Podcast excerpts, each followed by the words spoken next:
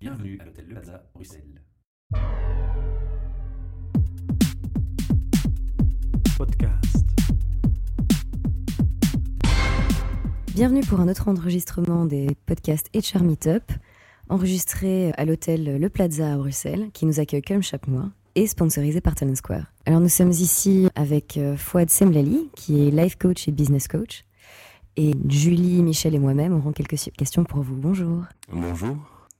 Bonjour Fouad. Life coaching, business coaching, je suis en train de lire euh, ta, carte de visite. Explique-nous.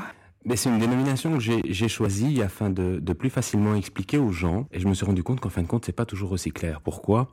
Euh, Parce qu'aujourd'hui, nous parlons de coaching, on parle un peu de tout en termes de coaching. Donc, il y a un coaching peinture, il y a coaching euh, se faire les ongles, coaching de sa maison. Donc, le mot est un peu utilisé dans, dans tous les sens. Aujourd'hui, je me définirais plus tellement dans ce, dans ce cadre-là ou avec ces termes-là, euh, puisqu'on en retire aujourd'hui du, coaching. Qu'est-ce que le coaching En fait, c'est une posture. Une posture que n'importe qui peut adopter. Alors aujourd'hui, le monde a changé, le monde change et continue de changer. Mais si on prend un peu historiquement d'où vient le coaching, on peut remonter à, à quelques milliers d'années. On peut même remonter jusqu'à Platon. Si je prends plus récemment, dans les 40, 50 ans euh, passés, on avait toujours quelqu'un ou on avait une personne autour de soi qui pouvait nous écouter sans porter aucun jugement, sans donner aucun conseil, simplement une oreille attentive. Une oreille attentive qui nous permet soit d'être le miroir de ce que nous ressentons, de ce que nous vivons, mais qui peut être aussi quelqu'un qui nous aide à, à, à, nous recadrer. Alors quand je dis recadrer, c'est voir les choses d'une autre manière. Si on tire un petit peu ce que tu es en train d'expliquer, donc tu, tu dis dans le passé on avait on était entouré de gens qui savaient nous écouter sans juger. Ça veut dire que ces personnes euh, ne, ne, sont plus tout à fait présentes aujourd'hui ou ont une autre approche dans, dans, notre cercle social, familial. Et pourquoi la naissance de, de ce genre de professionnels On va peut-être aussi préciser qu'il y avait d'autres noms par le passé. On avait des mentors, on avait, enfin, il y a plusieurs termes qui ont été utilisés qui étaient équivalents au coach finalement. Mais disons oui et non. Bon, déjà, ça, c'est, ça pourrait être une autre discussion et on peut jouer évidemment sur la sémantique, sur mmh. le sens et ainsi de suite. Mais pour répondre à, à, la question de Julie, on va dire qu'aujourd'hui, qui a encore le temps ou l'envie d'écouter une personne? Nous, déjà Oui, vous, et je vous remercie euh, déjà de m'interviewer. Mais je veux dire, même si on a plein de bonne volonté, on sait qu'on rentre le soir, euh, si on a des enfants, il faut s'occuper des enfants, et ainsi de suite. On est un peu sollicité dans tous les sens. On est dans une société qui va de plus en plus vite.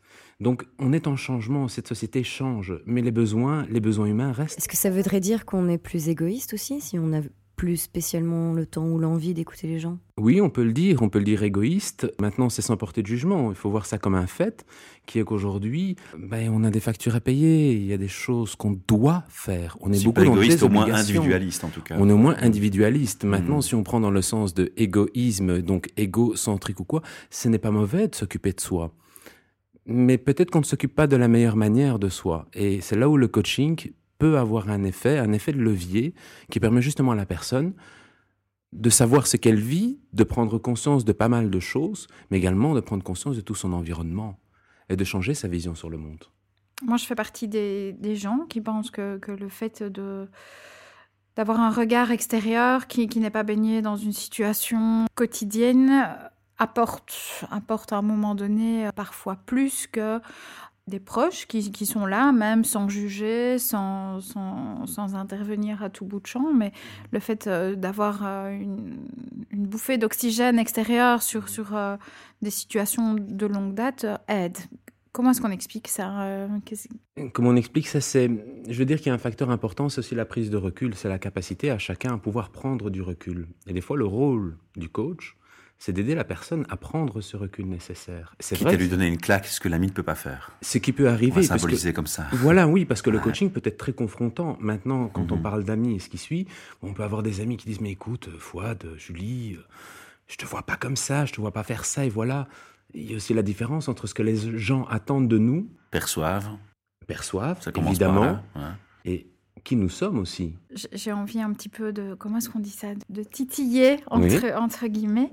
On a parfois l'impression aussi qu'un qu qu coach peut, peut être manipulé, vu que la définition du coaching, en tout cas, comme, comme, comme elle est vulgarisée, c'est de pouvoir amener la personne elle-même à, à, faire ses constats et arriver avec la solution. Donc, euh, travailler vraiment sur un échange de questions-réponses et, et, ne pas venir avec une solution toute faite. Mm -hmm. Est-ce que, comment est-ce qu'on évite ce, ce jeu de, de, manipulation finalement? Parce que le, le coaché peut finalement venir avec juste ce que lui a envie de dévoiler, qui n'est peut-être pas tout à fait euh, le reflet de la réalité ou quelle est l'approche par rapport à ça?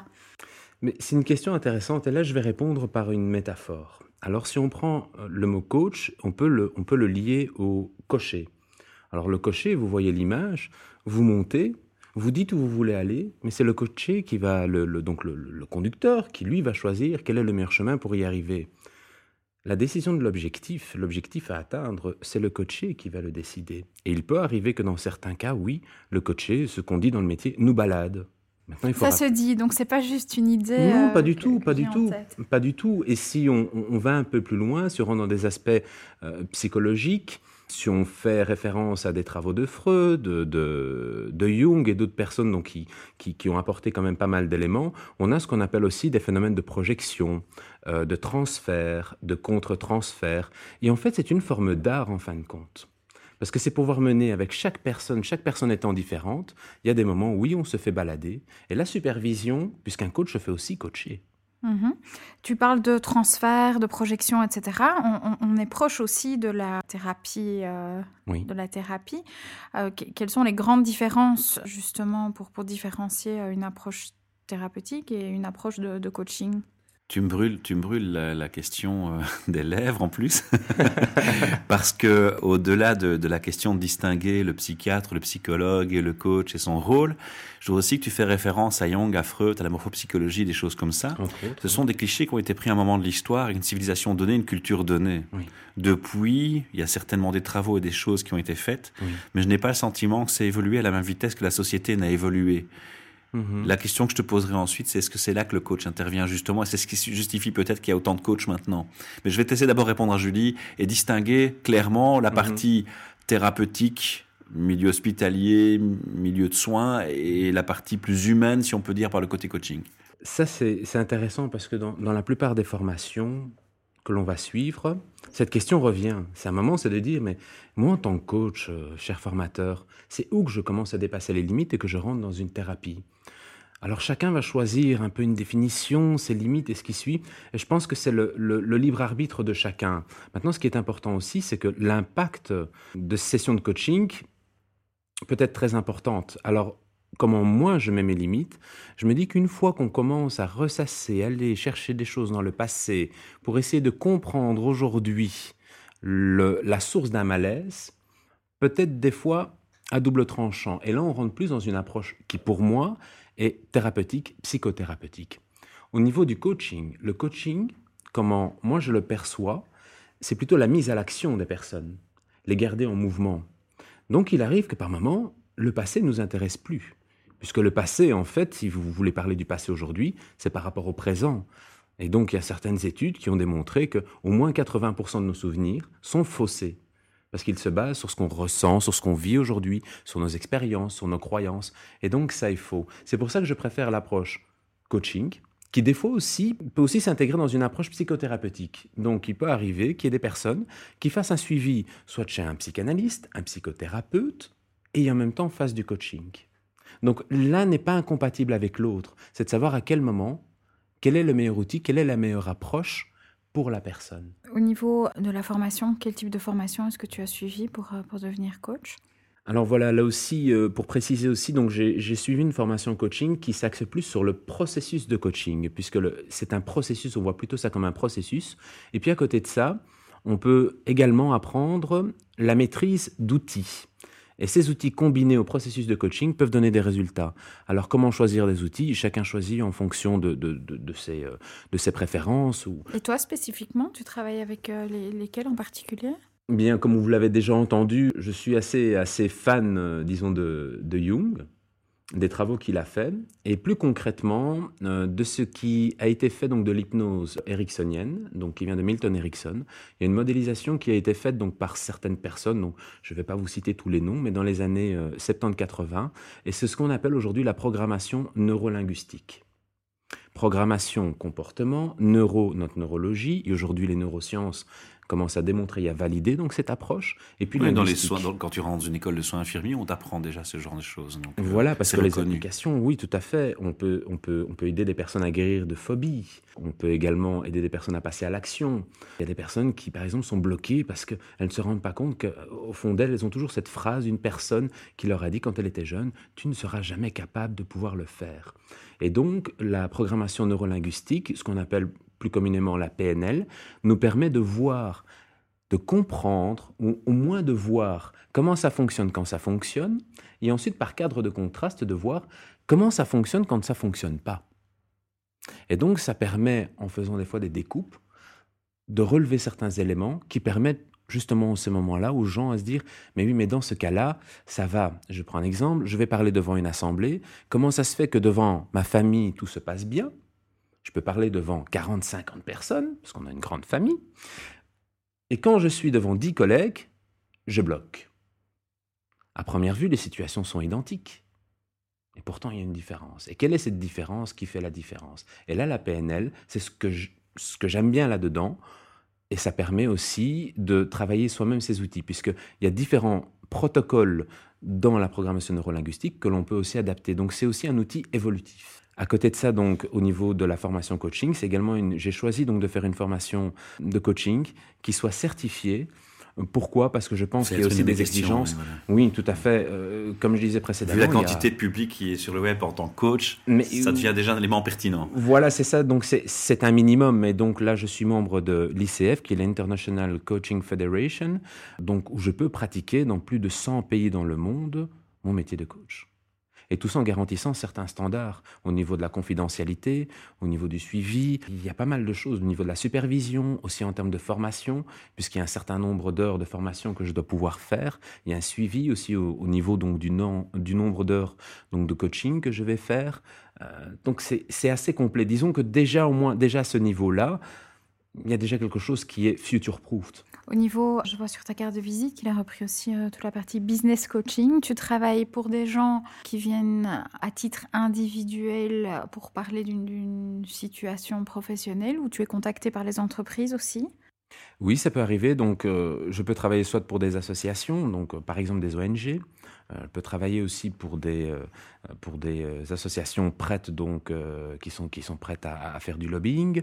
Ça peut être aussi dans des sociétés commerciales, peu importe la taille, que ce soit des PME comme des grosses entreprises. En fait, souvent, ce sont des employeurs ou des sociétés qui font appel à toi? Oui, qui font appel, voilà, ou dans certains cas. Plutôt pour de la supervision, alors, ou vraiment pour, pour du travail individuel? Ça dépend, ça dépend. C'est pour ça qu'il n'y a pas de recette miracle. Dans certains cas, c'est une approche individuelle. Et dans d'autres cas, c'est une approche individuelle et de groupe. Il y en a aussi qui sont étalés dans le temps. Il y en a où on va mélanger de la formation. On va ajouter aussi peut-être du consulting. Dans, dans, plutôt dans mon cas aujourd'hui, j'ai plutôt une approche de, disons, de consultant dans un premier temps, où ça commence souvent par un audit et voir sur les deux aspects. C'est un peu comme un ordinateur, un peu comme l'électronique, on a le hardware et le software, c'est un peu la même chose. C'est voir quelles sont les bases, qu'est-ce qu'il y a dans la société. Euh, parce qu'en termes de croyances, quand je parlais tout à l'heure de croyances, je crois que je vais jamais y arriver. Une société peut être dans la même situation. Donc des fois, c'est aussi un coaching qui va être beaucoup plus global ou plus fin. Tout dépend en fait. Mais c'est vrai qu'aujourd'hui, il y a de plus en plus d'entreprises qui font appel, souvent les mêmes, et encore souvent dans le même secteur. Il y a encore pas mal d'entreprises qui ne trouvent pas encore de réelle valeur ajoutée à ça. Est-ce qu'il y a des domaines de, de, coaching, que ce soit dans la vie privée ou au niveau professionnel, qui sont récurrents des problématiques qui, qui reviennent et qu'on peut classer, c'est pas le bon mot, qu'on peut euh, oui, identifier. Voilà. Oui, hum. qu'on peut identifier, oui. Disons qu'il y a des, euh, ce qu'on appelle, le, le, mot est anglais, je ne sais pas comment le dire en français, des patterns, où on voit souvent que c'est la confiance en soi, la difficulté de parler en public, la communication interpersonnelle, la capacité à pouvoir convaincre les gens.